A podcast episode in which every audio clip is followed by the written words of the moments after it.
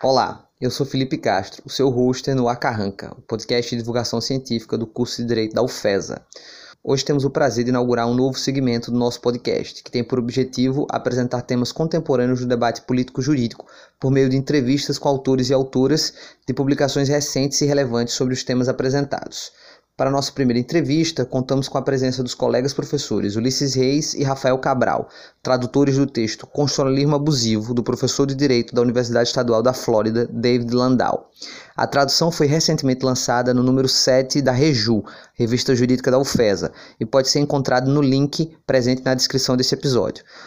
O texto, originalmente publicado em 2013, parte de alguns estudos de caso para tratar sobre os usos de mecanismos constitucionais para corrosão da ordem democrática e de como os instrumentos internacionais e domésticos de combate a estas práticas mostravam-se então insuficientes. Ao final, o autor pretendia contribuir para repensar os mecanismos da defesa da democracia. De lá para cá, os avanços do autoritarismo sobre as ordens democráticas apenas se intensificaram, fazendo com que a discussão seja não apenas atual, como urgente. Esse foi o tema da nossa conversa. Espero que gostem e desejo a todos e todas um bom programa.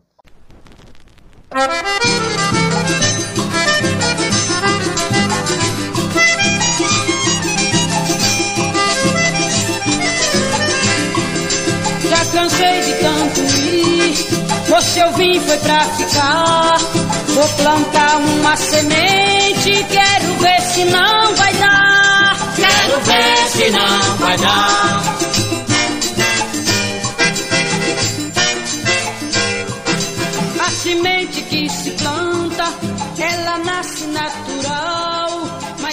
Semana, no, na sessão Diálogos Contemporâneos, vamos apresentar o texto do professor David Landau, chamado Constitucionalismo Abusivo, recentemente traduzido e publicado na revista jurídica da UFESA.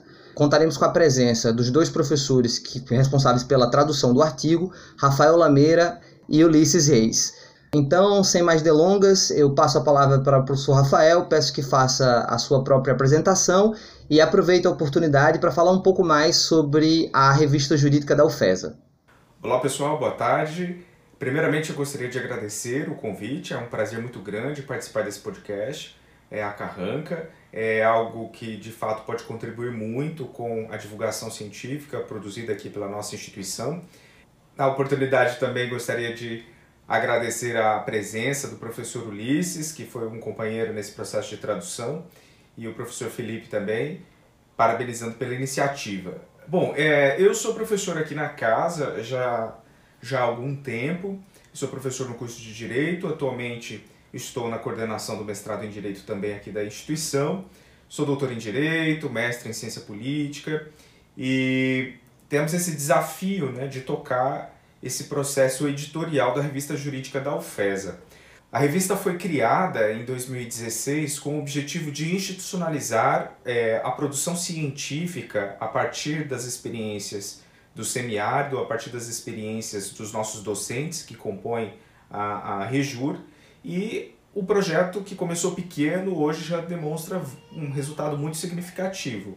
Nós já estamos no quarto ano de edição da revista, publicando dois números anualmente. E nós tivemos o prazer muito grande de, após o aceite do professor David Landau, nós darmos início a esse processo de tradução de um texto dele, um texto muito relevante para a experiência do direito constitucional comparado americano e que, de uma certa maneira, congrega aspectos bem significativos sobre esse movimento do constitucionalismo abusivo. A nossa revista, então, é, é a primeira revista que publica um, uma tradução desse texto em língua portuguesa. Recebemos né, de fluxo contínuo as, os artigos, as contribuições dos professores e é sempre um convite, uma oportunidade para convidar todas e todos para acessarem, lerem a nossa revista e também submeterem as suas contribuições. Será sempre um grande prazer ampliar o nosso diálogo institucional com pesquisadores de todo o país e também é, pesquisadores internacionais. Obrigado, Rafael. Eu aproveito para informar que o link para a revista vai estar disponível na descrição do episódio. Lá vocês podem acessar tanto a revista, o, o número atual, no qual a tradução está publicada, quanto as nossas é, edições anteriores. Eu aproveito agora também para dar as boas-vindas ao professor Ulisses, pedir que ele faça a sua, a sua apresentação E o professor Lameira acabou já falando um pouco sobre a importância desse texto, mas se você pudesse contextualizá-lo né, no debate contemporâneo, né, por que essa tradução é importante, após a sua apresentação, também seria bem interessante. Fique à vontade, professor, bem-vindo. É, obrigado, Felipe. É, Para mim, assim como o Rafael falou, é uma satisfação poder fazer parte aqui dos episódios iniciais da Carranca. É, esse podcast tão bem-vindo e tão necessário para a gente da comunidade do direito, né? E aí é com orgulho vê-lo nascer de dentro do curso de Direito da UFESA, você ter tomado essa iniciativa agora nesse momento pandêmico. É, bons frutos têm surgido, né? Da, da, da inquietação das pessoas dentro de suas casas, dentro de seus lares, quem pode ficar. E eu fiquei muito feliz, né? Semana, nas últimas semanas, quando você lançou esse projeto, finalmente, de uma ainda maior democratização de, dos termos jurídicos para a comunidade. É, e poder fazer parte desse episódio aqui com você e Rafael, para mim, é um passo decisivo né, e uma prova de que o nosso curso realmente tem muito a oferecer é, à população local, ao Brasil como um todo, em termos de pesquisa jurídica de qualidade.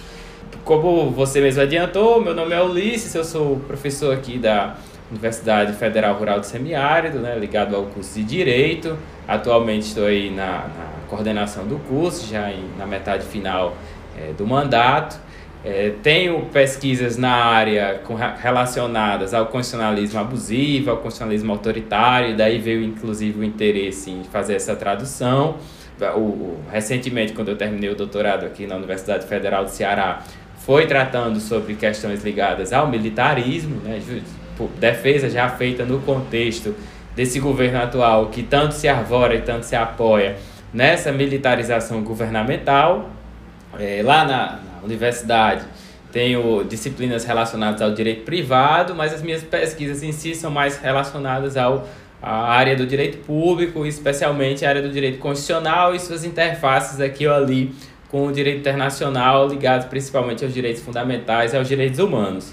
É, a necessidade, ou a ideia, ou a, a propensão a fazer a tradução desse artigo veio de um convite do próprio Rafael, né?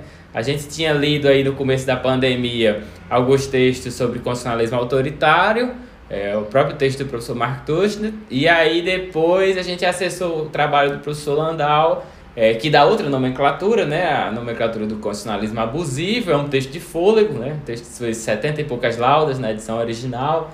A gente leu, debateu e disse: ah, que tal a gente conversar com ele ver se ele deixa a gente fazer essa tradução para o português, né? Para democratizar o acesso a gente sabe que ainda é difícil, apesar do inglês ser uma língua relativamente acessível, mas no país com desigualdades grandes como o Brasil, ainda é, é um segundo idioma não é a realidade para todo mundo, mesmo dentro das faculdades de direito. E aí a gente pediu autorização, ele concedeu, Rafael que fez essa ponte, e a gente colocou agora nesse, nesse número novo da Reju. Né? E, faz o convite, estende o convite a todo mundo que quiser ler e dialogar sobre ele super importante, né? Você me pede para dizer qual é a relevância desse texto hoje. É um texto de 2013, mas parecia antevir é, algumas características da política brasileira de um futuro próximo, porque dialoga com essa, esse campo de pesquisa sobre a utilização abusiva, barra autoritária, barra indevida dos mecanismos constitucionais, trabalha com exemplos empíricos também, mostra alguns elementos de combate a esse a, a abuso constitucional, mas também mostra como eles estão se mostrando insuficientes e como a gente tem que aprimorá-los com o correr do tempo. Então fica o convite, porque realmente parece-nos, pelo menos a minha Rafael pareceu, um texto importante, interessante e pertinente para as pesquisas no campo do direito e da ciência política. Obrigado, professor. Certo. É, na leitura do texto do professor Landau, ele fala que essa espécie, né, essa manifestação de constitucionalismo abusivo promoveria certas transformações nos, nos países que os tornariam menos democráticos do que eram antes. Então, qual é o conceito de democracia que o professor Landau articula e como ele pretende identificar esses diferentes gradientes de democracia? Você poderia falar um pouco sobre isso, Rafael? Claro, claro. É, quando nós pensamos em, em, democracia, é, o nosso horizonte, na maioria das vezes, sempre está limitado para a experiência da democracia liberal. Né? É o modelo de Estado liberal, o modelo de democracia liberal. que classicamente tem se articulado diante né, de uma separação de poderes entre executivo, legislativo e judiciário, ao mesmo tempo onde há uma Constituição escrita que controla e regulamenta o exercício do poder pelo Estado, e que essa mesma Constituição também estabelece uma Carta de Direitos. Então, é, a democracia, o conceito de democracia que o David Landau trabalha no seu texto, ele está muito pautado dentro dos limites dessa experiência de democracia liberal. É, é evidente que um texto de 2013 é, ele é praticamente um retrato do seu tempo histórico. Né? É, isso significa que de 2013 para 2020 nós já temos outros desafios que até colocam a experiência da democracia liberal em xeque. É, isso ficou muito claro quando nós observamos os movimentos dos russos é, alegando diretamente que a democracia liberal, que a Constituição liberal não existe mais, que nós passamos para uma nova experiência. Isso também fica muito evidenciado é, na experiência da Hungria. Né? Então, eram movimentos que não estavam necessariamente articulados nessa, nesse texto que o professor Landau fez em 2013. Por outro lado, nós temos um outro tipo de desafio. Né? Como identificar essas diferentes gradações de democracia?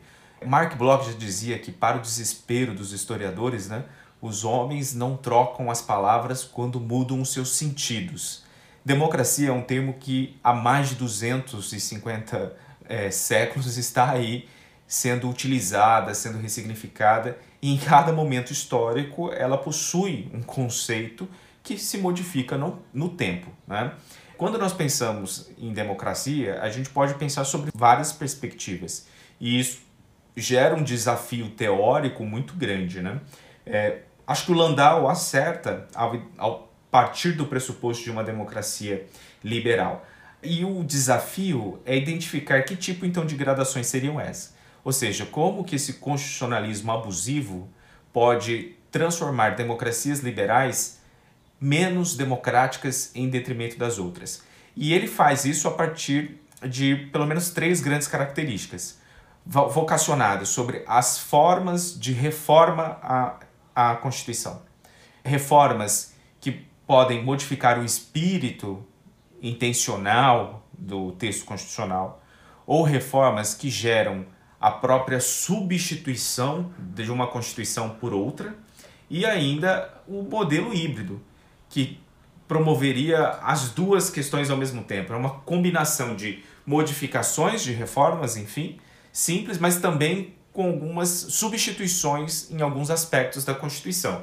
Esse é, é, um, é um desafio que o próprio texto do Landau não necessariamente consegue identificar, justamente pela forma contemporânea, pela forma moderna como essas transformações ocorrem.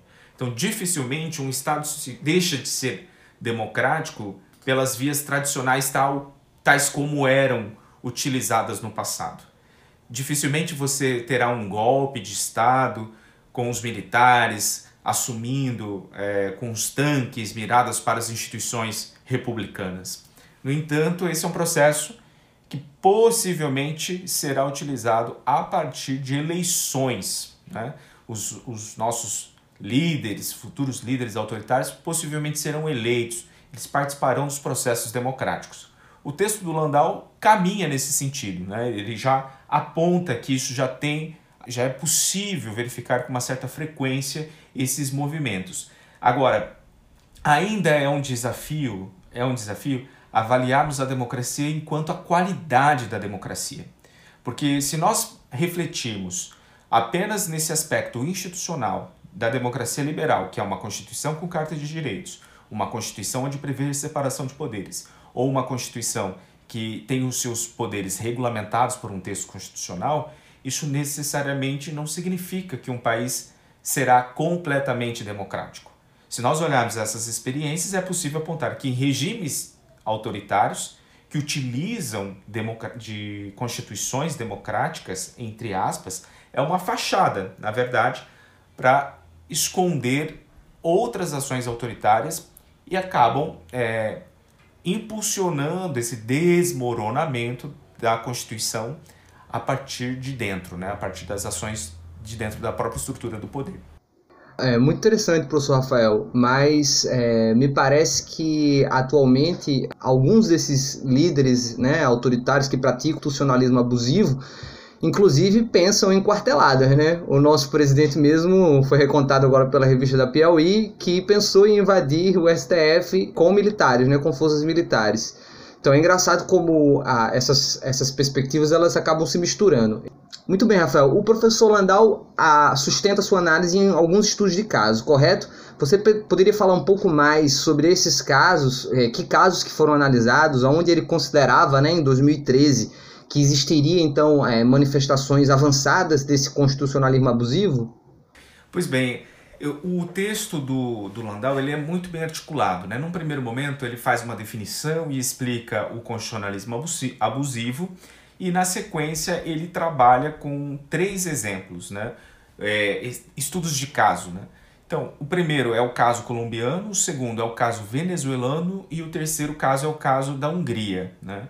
É, o que, que cada um desses casos, e eu vou fazer uma pequena síntese, a ponto também de não esgotar o tema, deixando o ouvinte curioso para fazer a leitura desse texto, é, ele consegue identificar é, três movimentos. Né?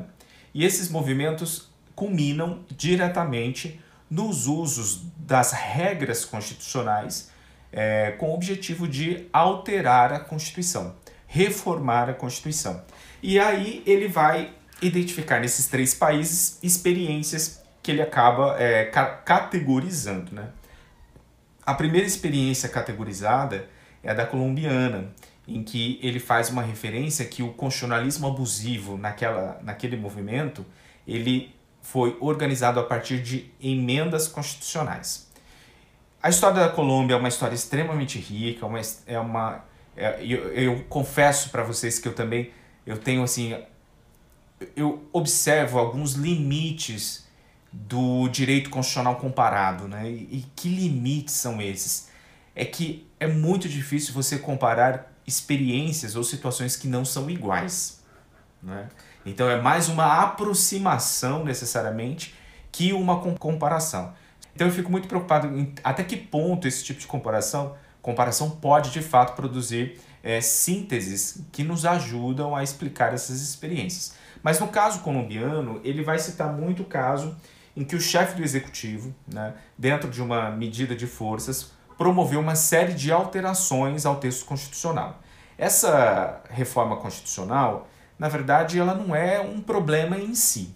Ela passa a ser um problema a partir do momento em que as alterações institucionalizam movimentos que tendem ao autoritarismo ou movimentos que impedem o exercício livre de regras democráticas. E na maioria das vezes, isso está relacionado a uma tentativa de permanência do líder do executivo no poder e do seu partido, dificultando que outros tenham chance de participar do processo eleitoral. Né?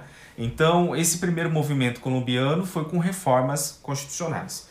O segundo momento, em que ele vai fazer referência exclusivamente ao Hugo Chávez na Venezuela, seria a tentativa de promover o constitucionalismo abusivo por substituição da Constituição. Ou seja, você cria um momento constitucional, e eu vou usar esse momento constitucional, o termo, né, entre aspas, em que, na verdade, se promove uma substituição completa da Constituição. Ou seja, ela não é necessariamente fruto de uma revolução, ela não é necessariamente fruto de um golpe de Estado. Então, é como se fosse num parlamentarismo. Você quebra pelo voto de confiança chama uma nova constituinte e essa constituinte é eleita né, sobre parâmetros é, que geram uma série de, de questionamentos. Então você estabelece um perfil específico para produzir uma constituição e esse movimento então promove e gera uma nova constituição substituindo a anterior. Esse é o, ca o caso venezuelano. Né? E por fim, o último exemplo que ele cita é o caso da Hungria. Né? A Hungria tem passado por um momento que nos últimos sete anos né, chegou num nível extremamente radicalizado e o caso dele era uma forma híbrida de início pelo menos no início, é, o governo húngaro promoveu reformas constitucionais. Essas reformas promoveram uma abertura de radicalização nas disputas eleitorais, a ponto em que cada reforma é, possibilitava que o chefe do executivo concentrasse maiores competências, inclusive legislativas, e hoje nós temos um desafio grande, uma polêmica grande na Europa, inclusive, colocando esse modelo de reformas que, na verdade, substituíram os próprios princípios constitucionais que eram previstos na, na Constituição anterior. Então, esse é um desafio é, que, de certa maneira, é até fácil de ser identificado, mas ele nos põe outros tipos de desafios. Ou seja, até que ponto nós conseguimos identificar se o constitucionalismo abusivo de fato promove, né, de fato promove movimentos autoritários ou se o movimento reflete o estado da arte daquele momento específico. É claro que isso envolve, no caso húngaro, é uma discussão mais recente sobre o populismo de direita. Esse é um movimento, esse é um termo é, extremamente complexo, porque alguns pesquisadores têm até colocado o que seria melhor, um populismo de esquerda ou um populismo de direita. É importante a gente deixar muito claro para o nosso ouvinte que não existe populismo bom, seja ele de esquerda, seja ele de direita, nós não temos o populismo como algo positivo. E no caso brasileiro, refletir o termo populismo envolve um desafio muito mais complexo, sobretudo na América Latina, porque as experiências, as formas do populismo são completamente distintas e com objetivos também distintos.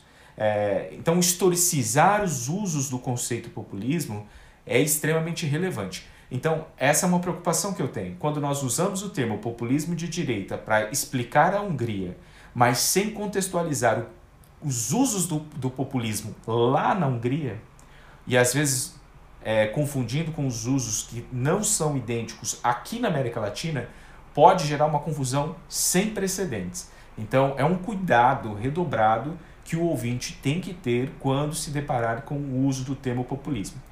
É evidente que, pelo fato do Landau ter produzido o texto em 2013, é, não havia ainda, a, a, a, pauta política não incorporava o assunto do populismo de direita. Né? É, hoje, ele já está muito mais é, assentado na Europa em relação à Hungria, como na comunidade do direito comparado, do direito constitucional comparado. É, mas o Landau não, não usa essa expressão. Ele vai fazer uma única referência ao populismo de direita quando ele faz uma citação a um autor, né? É, mas não necessariamente analisa o caso húngaro com base no conceito de populismo de direita. É, obrigado, Rafael. É muito interessante notar que desses exemplos citados, né, tanto é, apenas a Colômbia, né, apenas na Colômbia houve é, uma transição de, do chefe do executivo, né, tanto a Venezuela quanto a Hungria permanecem sendo governadas pelo mesmo líder de 2013, né, quando o texto Landau foi escrito. O que o seu comentário, Rafael, me lembrou de um livro recente do professor Frederico Fichterstein, né? Ele é, argumenta que o fascismo não teria simplesmente desaparecido, né, com o fim da Segunda Guerra Mundial, mas se transformado, se readequado né, se modelado em diferentes movimentos populistas, né, que não teriam muito bem um espectro político, né, ou de esquerda, ou de direita, movimentos muito mais pragmáticos, né, associados aí a essa dinâmica é, de manutenção do poder, né, é muito interessante a sua colocação. Será que nunca faremos se não confirmar a incompetência da América Católica, que sempre precisará de ridículos tiranos?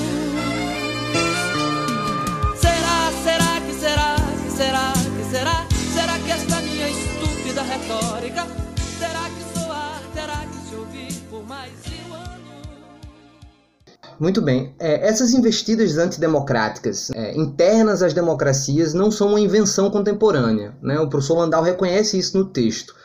Quais as formas históricas de combate a esse constitucionalismo abusivo existentes dentro dessas democracias? Né, tanto históricas quanto ainda em prática. Você poderia me falar um pouco sobre isso, Ulisses? Ô, Felipe, assim, uma coisa que a própria fala do Rafael já deixou claro, deixou claro, e que a gente tem que estar tá sempre de olho é que o Landau não está sozinho no mundo, né? Então, assim, ele está conversando com outras pessoas e participando, de, se engajando num debate que trata esse fenômeno, né, essa deterioração dos mecanismos constitucionais a partir de diversas nomenclaturas, diversas categorias, né? Aí a gente vai do constitucionalismo autoritário, do constitucionalismo abusivo, a própria democracia iliberal e por aí vai.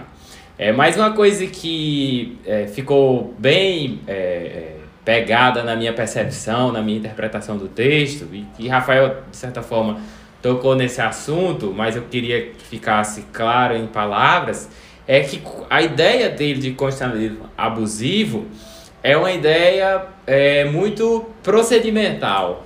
Né?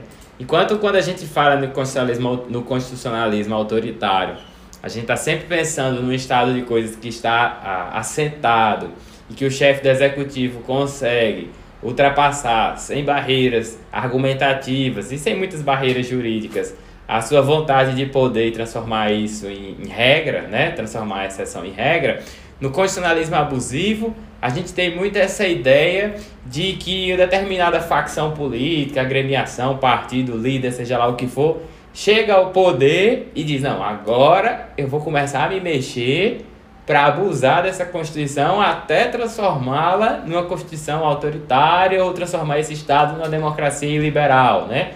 Usando aquela, aquela conceituação de democracia liberal como uma democracia em que você tem eleições formalmente livres, justas, periódicas, secretas, mas você não tem o gozo dos direitos fundamentais é, plenos, como direitos civis, direitos sociais, direitos econômicos, culturais.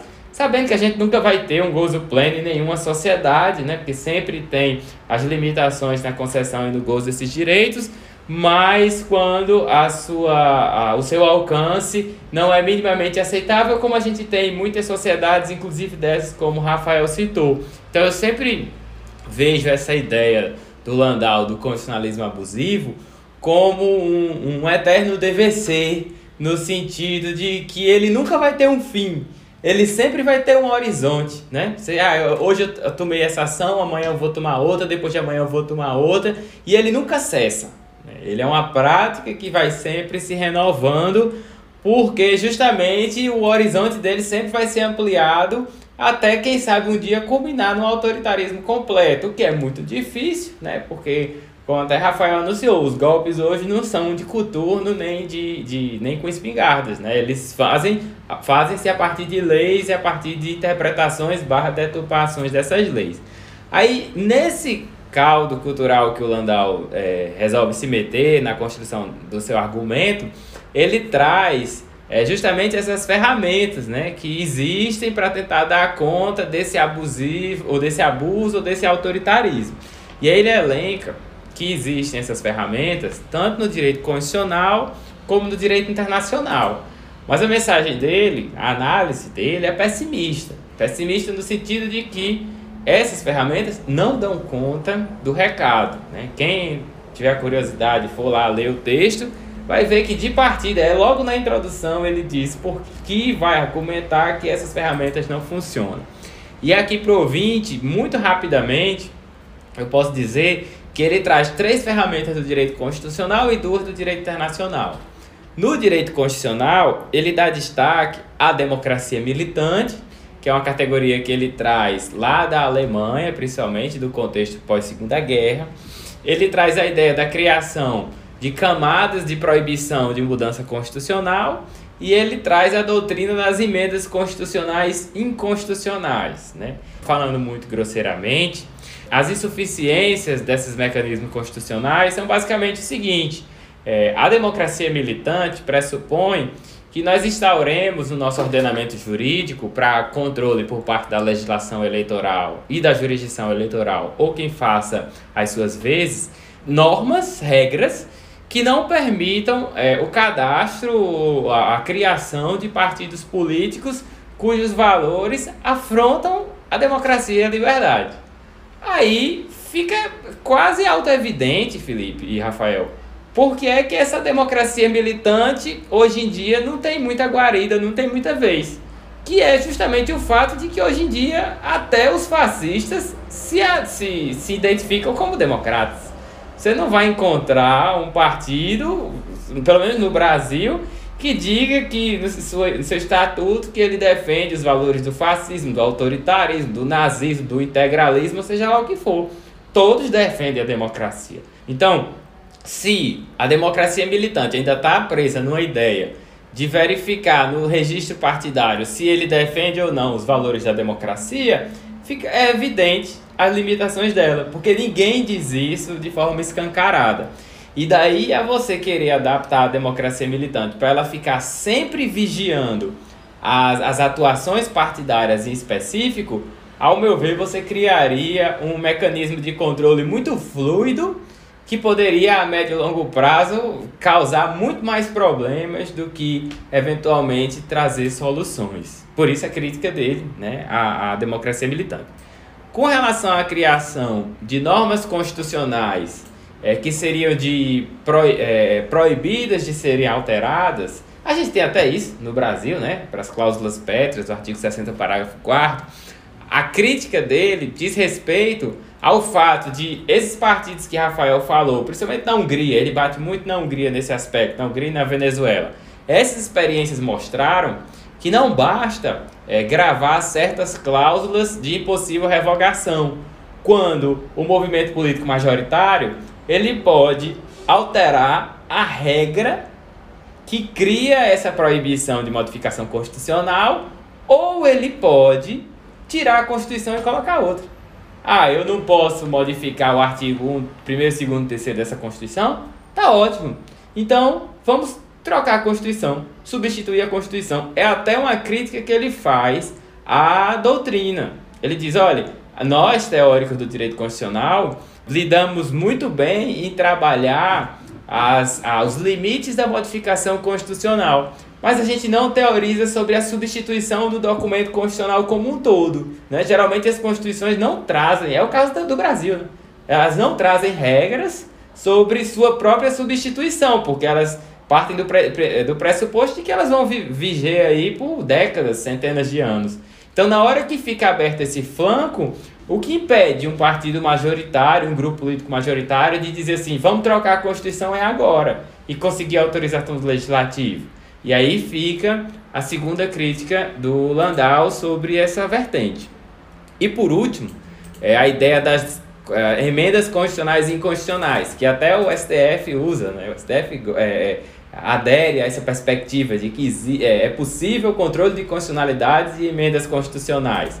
O problema que o Landau enxerga aí é porque, uma vez estabilizado um partido majoritário e que ele consiga encampar seus adeptos dentro da jurisdição constitucional, especialmente dentro das cortes constitucionais, é, fica inviável esse controle dessas emendas. Porque é, ele usa os exemplos é, da Hungria, que o, a Corte Constitucional tinha 11 membros, quando o, o, o partido majoritário chega lá, o do Orbán, o Fidesz, né, é, ele aumenta de 11 para 15 e coloca lá várias pessoas partidárias é, é, é, do regime no poder em campo constitucional e involucra a Corte Constitucional e ela só decide de acordo com o que eles acham que é pertinente. Então, assim, que controle ela vai fazer dessas emendas?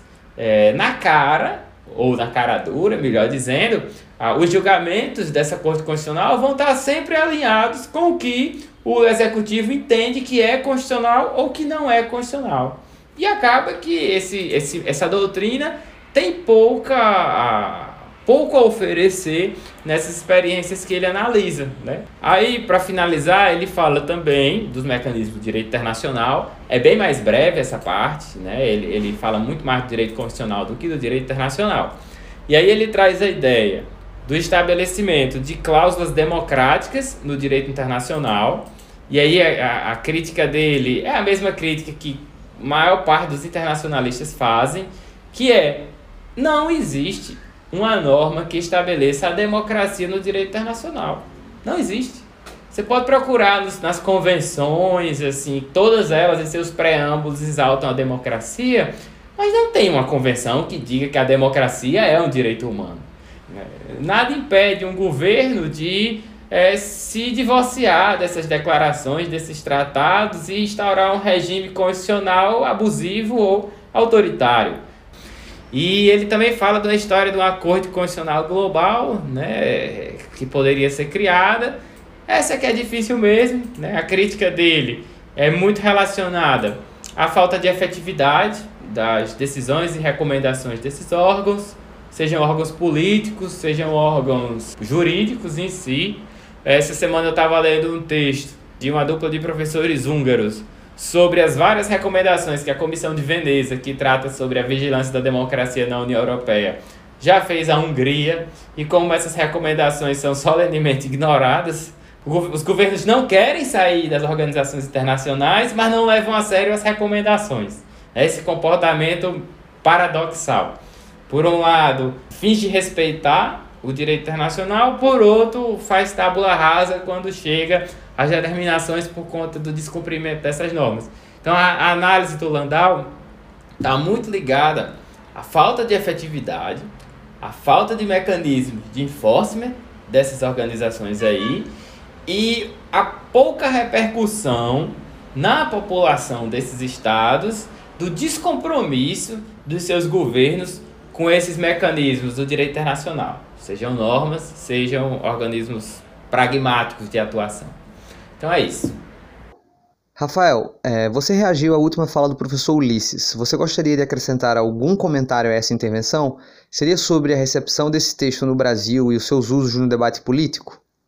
Esse ponto levantado pelo professor Ulisses ele é muito importante. É, em 2018, é, os professores da Universidade Federal do Paraná a professora Estefânia Maria é, Queiroz Barbosa e o professor do IDP, do Wilton Norberto Robb Filho, eles escreveram um artigo que foi publicado numa revista em Minas Gerais que chamava Constitucionalismo Abusivo, Fundamentos Teóricos e Análise da sua utilização no Brasil Contemporâneo.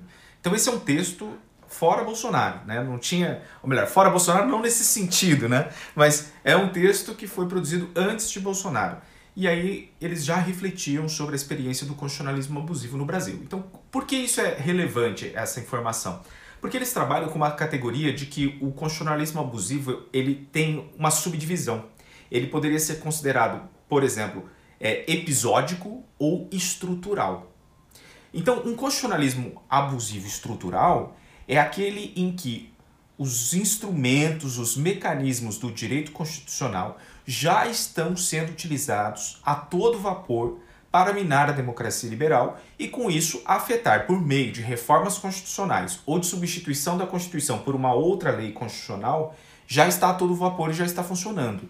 Eles entendem que, no caso brasileiro, é impossível falarmos que vivemos uma experiência de constitucionalismo abusivo estrutural.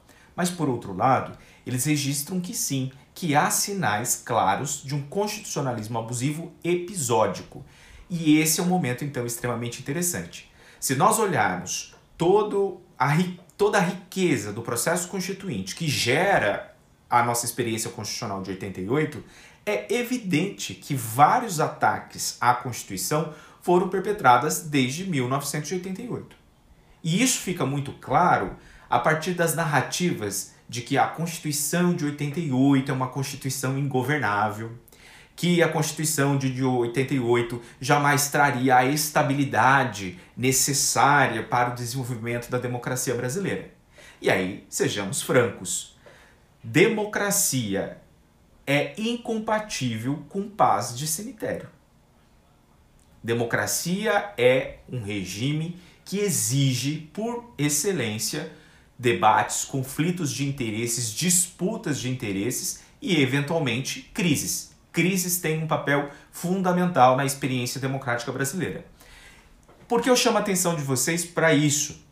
Porque as tentativas de desestruturação da experiência constitucional brasileira, elas sempre vieram por tentativas também de reformas constitucionais. Se vocês olharem a PEC 157 de 2003, é uma PEC que chama uma Assembleia Constituinte de revisão da Constituição com o objetivo de alterar uma série de garantias fundamentais e de, de estruturas de poder, com o objetivo de tornar a Constituição, como eu posso dizer, talvez mais dócil frente às estruturas do poder.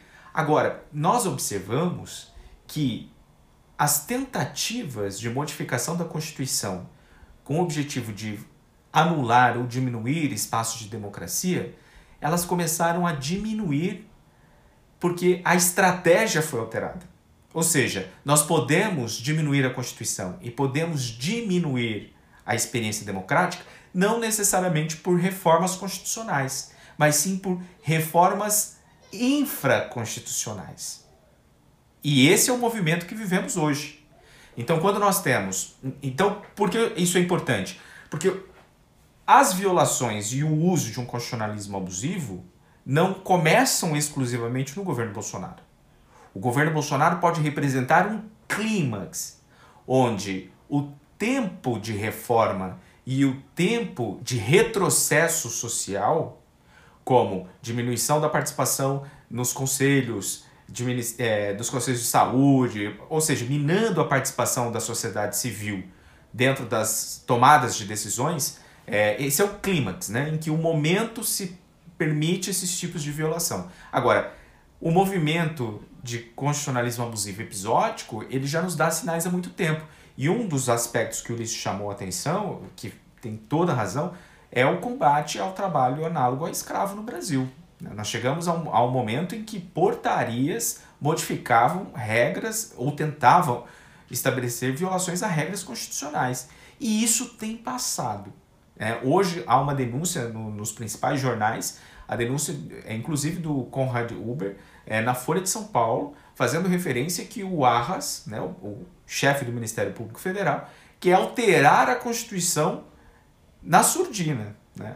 Então, esse é um aspecto que nos chama a atenção. Então, são medidas episódicas que, quando ganham força, também têm um papel fundamental de desestabilização, não só da Constituição, mas também da, da ordem democrática no Brasil. Rafael, é, deixa eu aproveitar para puxar um gancho. Você comentou aí o papel desempenhado atual PGR é, nesses processos de constitucionalismo abusivo, e eu lhe pergunto se o, certos desenhos institucionais da nossa Constituição não facilitariam né, os usos é, abusivos do constitucionalismo. Eu faço referência à questão do, da nomeação do PGR pelo presidente da República porque fica muito claro, e vários comentaristas políticos têm trazido isso à, à baila, né, a questão que ao escolher um procurador que estava fora da lista tríplice composta pela categoria, o presidente meio que faz uma promessa futura de nomeação ao STF. E esse sujeito, esse agente,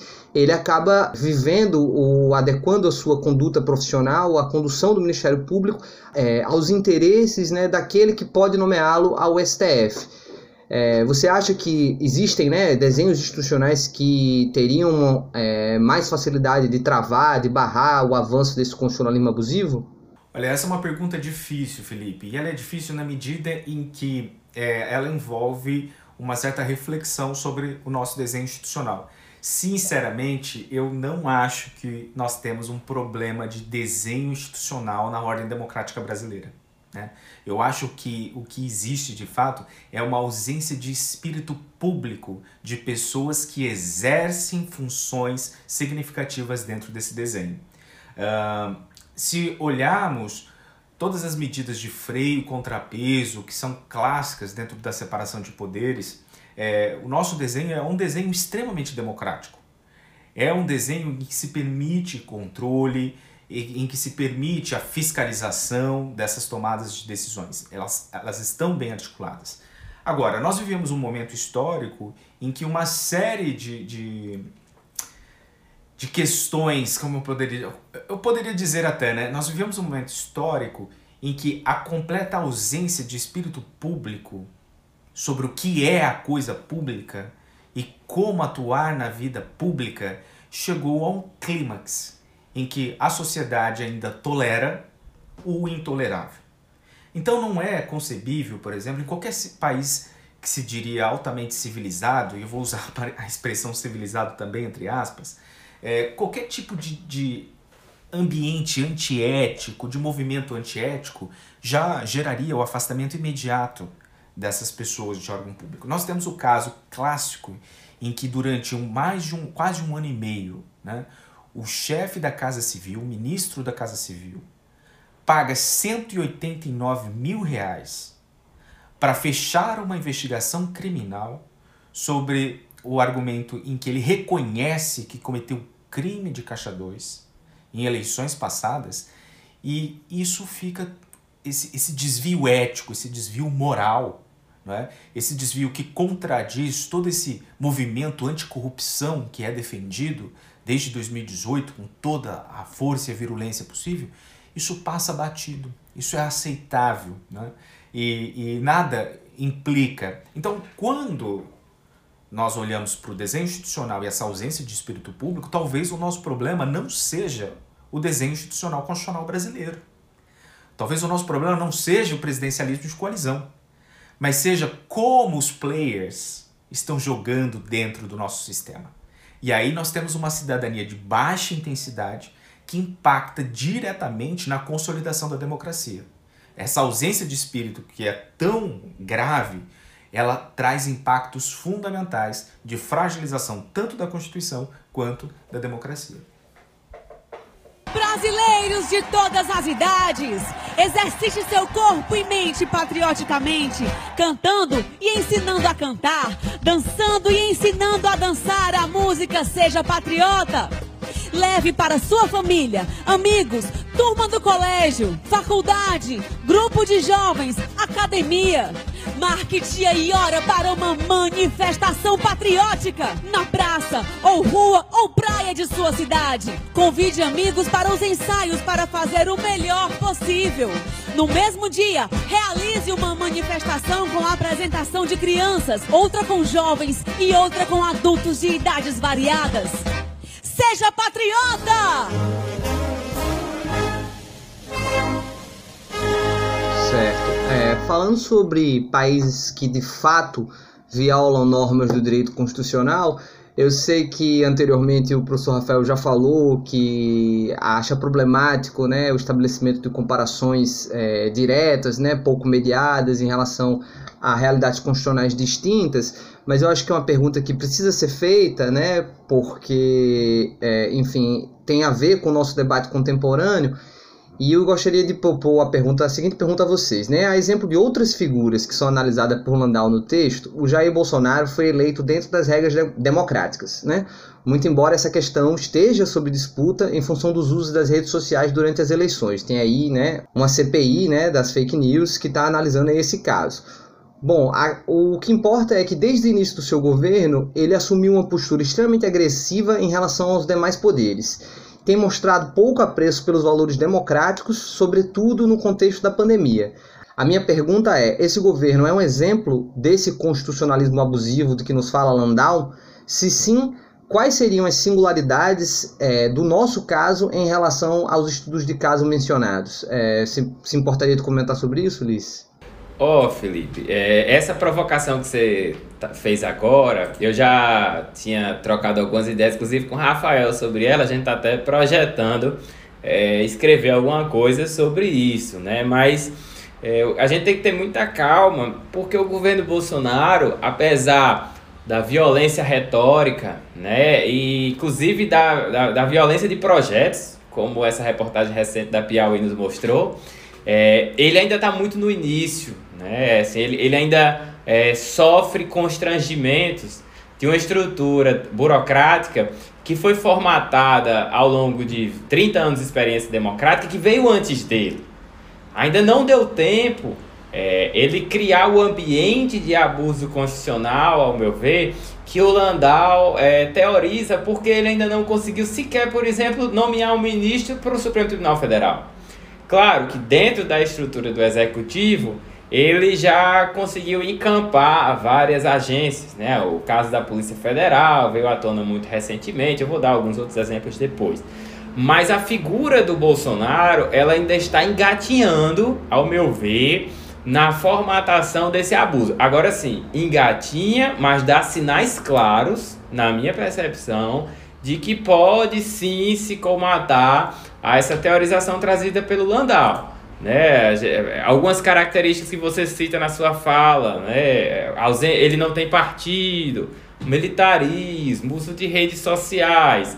essa, essa, esse, esses elementos eu ainda não aproximaria muito da experiência é, do abuso constitucional em si. Eu estaria muito mais ligado à idealização do culto ao líder, né? uma espécie de fascismo, neofascismo, essa, essa, esses bordões pela pátria, pela família, pelos militares, né? essa, esse rejuvenescimento de uma prática integralista no Brasil. Mas, é, na medida em que ele começa a adotar, ao meu ver, ações concretas, no sentido de desestabilizar os mecanismos de controle da sociedade civil, aí sim eu enxergo o início de uma prática abusiva constitucional. Prática abusiva esta que, por enquanto, sofre é, retaliações pelo legislativo, pelo judiciário e inclusive pelas redes sociais, mas que com o tempo, com a sua naturalização, essas reações elas podem começar arrefecer, né? É uma, a gente viu, por exemplo, a entrevista, eu vi a entrevista do Rodrigo Maia segunda-feira no Roda Viva, ele dizendo que as instituições estão funcionando adequadamente.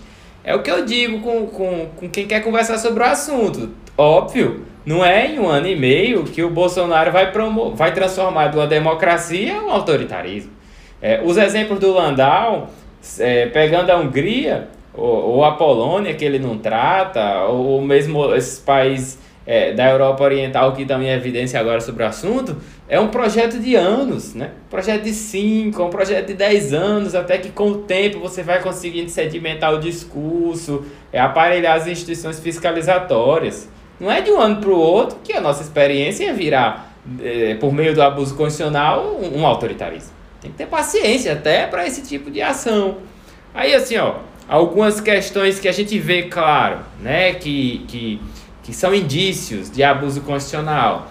Essa destruição do aparato protetivo ambiental, né, no famoso caso da passagem da boiada, da reunião lá do 22 de abril. O desmantelamento da proteção dos povos indígenas, a despeito do STF ontem ter dado uma decisão colegiada contra isso no contexto da pandemia. A inação com a nossa política de educação, CIT e saúde no contexto da pandemia. E o desmantelamento também do mecanismo de combate à tortura. Eu não sei se vocês viram, mas agora em maio acabou o mandato da Débora Duprá, a Procuradora da República, na, à frente da Procuradoria Nacional dos Direitos do Cidadão, né? da Defesa dos Direitos do Cidadão. E no relatório que ela colocou do quadriênio, uma das maiores preocupações é porque eles destituíram do mecanismo de combate à tortura 11 é, peritos, né? o que viola os compromissos, inclusive internacionais do Brasil. E se não fosse o Congresso, o senhor ex-juiz ministro Sérgio Moro teria passado aquela questão lá da, da excludente de ilicitude, né?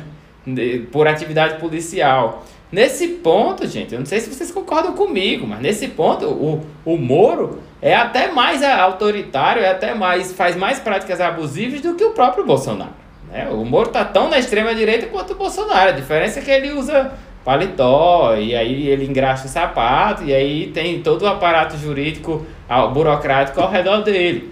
Mas veja, só aqui a gente cita rapidamente cinco, seis elementos que podem para alguns parecer ainda de menor envergadura no sentido de tornar o Estado é, um Estado autoritário por meio de práticas abusivas, mas que com o tempo, com a naturalização, essas coisas podem vir a tomar uma forma maior. E a gente tem que sempre lembrar que o Bolsonaro ele está chegando na metade do primeiro mandato e que se ele se reeleger em 2022, ele vai estar muito mais livre para dar aso a esses tipos de modificações nos órgãos fiscalizatórios e de promoção dos direitos fundamentais do Brasil. A gente tem que lembrar que para ele ser candidato e ganhar em 2022, ele tem que ter projeto inacabado.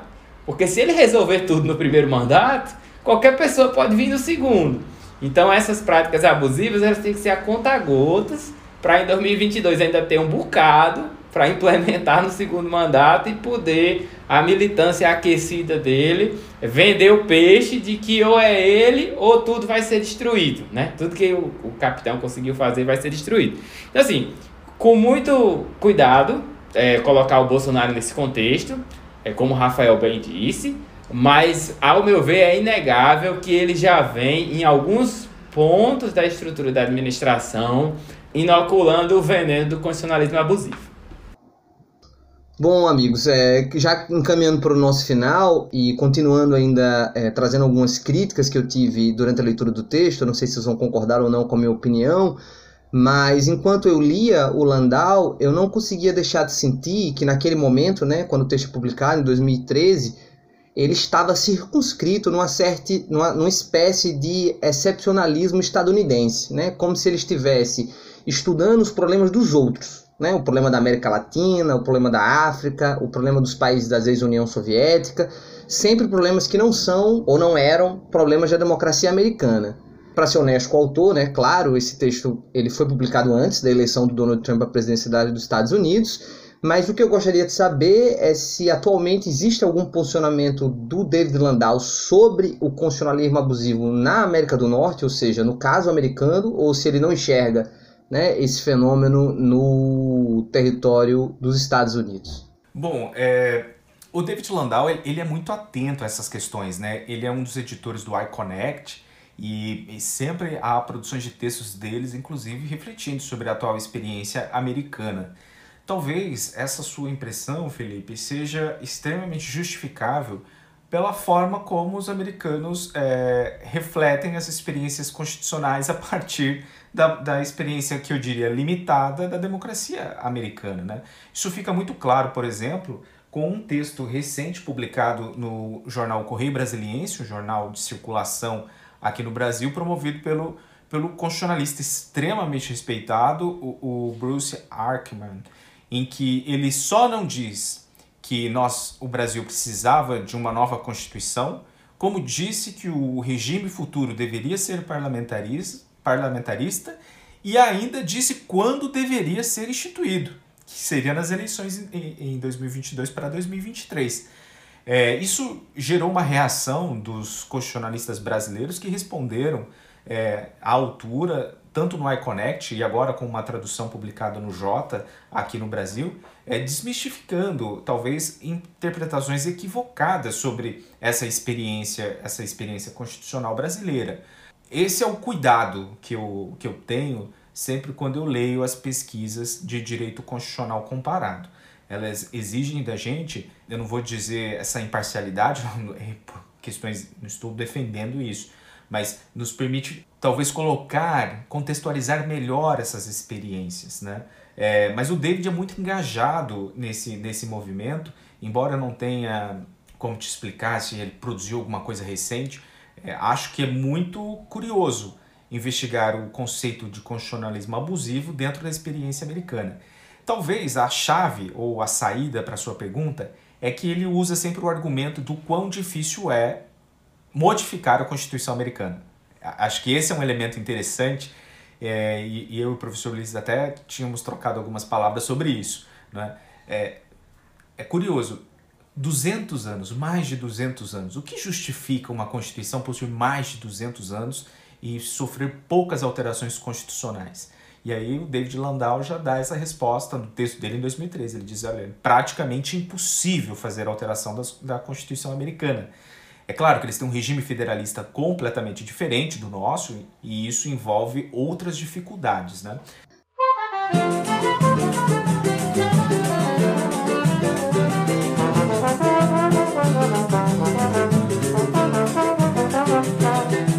Mesmo que os diminutivos coloque os conspícuos pela sua ausência, falando em alta estrutura, logicamente falando e vocabularizando a frase protética, estética e filosófica das criaturas, prosquitológica e de brincadeira, mas que indeniza a humanidade inteira. Permita mesmo que os diminutivos coloquem os conspícuos pela sua ausência, falando em alta estrutura, releva logicamente falando e vocabularizando a frase protética, estética e filosófica das criaturas, prosquitológica e de brincadeira que indeniza a humanidade inteira.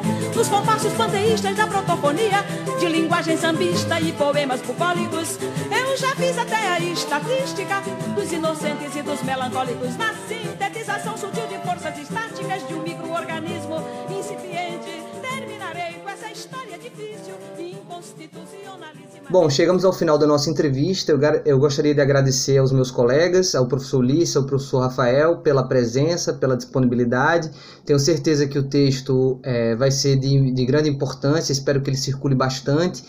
E agora, nesse momento final, eu gostaria que vocês aproveitassem esse tempo que falta para é, se despedir né, dos nossos ouvintes e fazer algumas recomendações de leituras que sejam próximas ao tema ou de outras obras. Vocês podem ficar bem à vontade. É, pode começar pelo professor Rafael? Sim, claro. Bom, Felipe, eu vou fazer o seguinte: eu não vou indicar necessariamente os, os textos, eu vou indicar os autores. Então, autores que estão muito preocupados ultimamente com esse movimento e que têm tentado é, interpretações relevantes sobre o período que estamos vivendo são autores como o professor Cristiano Paixão, aqui do Brasil, né? e acho que é uma excelente referência, onde ele tem analisado, na, na medida do possível, como essas modificações têm ferido a Constituição, mas também como ela tem alterado os usos conceituais da Constituição no tempo. Então ele sempre é uma grande referência. Eu também gostaria de indicar outros textos do, do David Landau, acho que sempre são referências de diálogos extremamente relevantes com que nós estamos discutindo. A Kim Chapelle também, acho que é uma boa referência. O Richard Albert, da Universidade de Austin, no Texas, ele também tem se dedicado muito a esses diálogos. E Mark Tushner, é, eu sei que o Mark Tushner tem trabalhado com outros conceitos, como constitucionalismo autoritário, e tem avaliado as disputas, né, se, como as disputas eleitorais têm acontecido nesse movimento de constitucionalismo, mas também são autores que dialogam, é um autor que dialoga diretamente com essas questões, com essas temáticas. São as minhas indicações de autores. Obrigado, Rafael. Com você, Ulisses.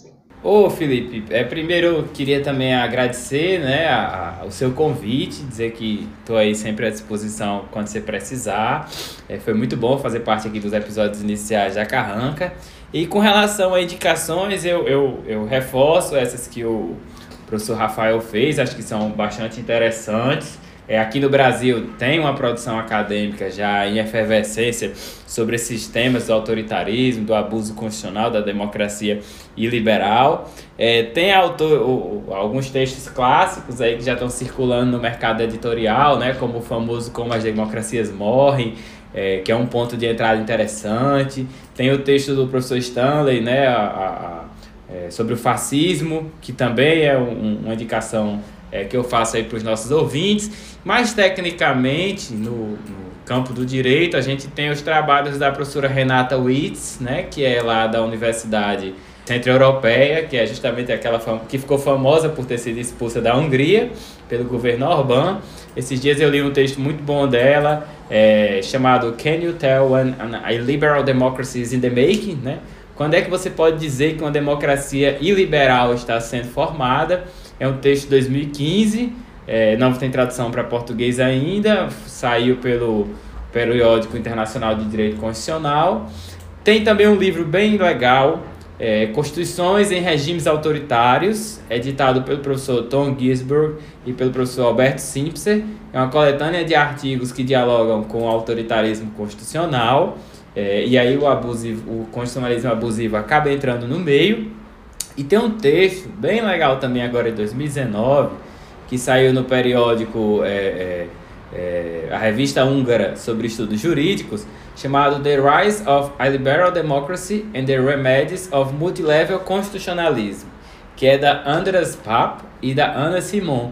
É um texto bem legal porque elas vão apresentando a gente, né, ao leitor, as tentativas infrutíferas da União Europeia de resolver o problema da democracia iliberal da Hungria. A, a União Europeia recomenda isso, isso e isso, e o governo Orbán é, não toma as atitudes e quando as toma, toma disfarçando para não implementar efetivamente, só no campo das ideias. Então fica essas, essas indicações, eu posso passar os textos para você deixar o link aí para os ouvintes se quiser. E no mais, obrigado aí novamente. Nada, obrigado a vocês. Vou aproveitar a oportunidade também. Chequei aqui as informações que eu tinha passado anteriormente.